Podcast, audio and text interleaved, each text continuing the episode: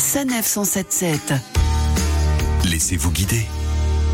Vous avez refusé l'invitation soirée déguisée de votre voisine? Vous n'avez pas envie de passer le week-end à regarder Massacre à la tronçonneuse 3 Stéphane Seremeta du Petit Futé a trouvé une alternative pour vous faire passer un week-end d'Halloween inoubliable. Bonjour Stéphane. Bonjour Laurine. On prend la direction de la Bretagne pour un séjour nature et légende dans la forêt de Brocéliande. Brocéliande, un nom magique. On est sur la commune de Pimpon, donc on est à 30 km à l'ouest de Rennes. C'est une terre de mythes, de légendes. On pense bien sûr au roi Arthur, à Merlin l'Enchanteur, à la fée, au chevalier euh, Lancelot. Et c'est que entre les arbres, les landes, les temps, euh, cette histoire complètement riche, il y a une multitude de lieux euh, à voir. On va profiter de ça en famille, entre amis. C'est vraiment très sympathique. Alors on approche de la forêt. Qu'allons-nous découvrir, Stéphane? C'est une forêt, donc forcément on va randonner. C'est l'activité phare. D'ailleurs, il y a 200 circuits balisés qui sont là à travers le massif qu'on va pouvoir prendre à pied, à, à vélo, pourquoi pas à cheval. Et à Brocéliande, ce qui est formidable, c'est qu'il y a plein de sites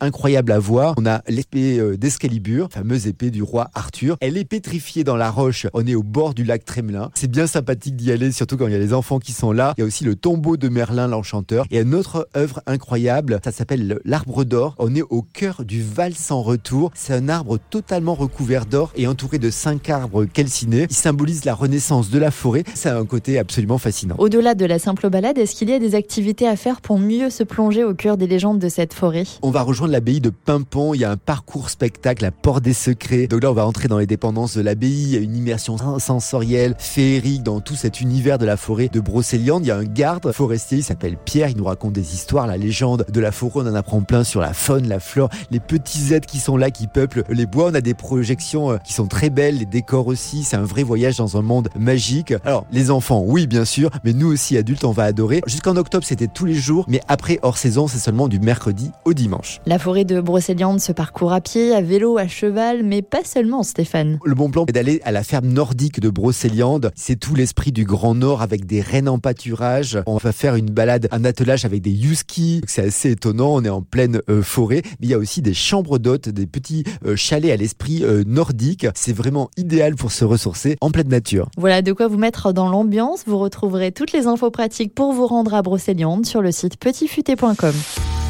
Retrouvez toutes les chroniques de Sanef 177 sur sanef.com.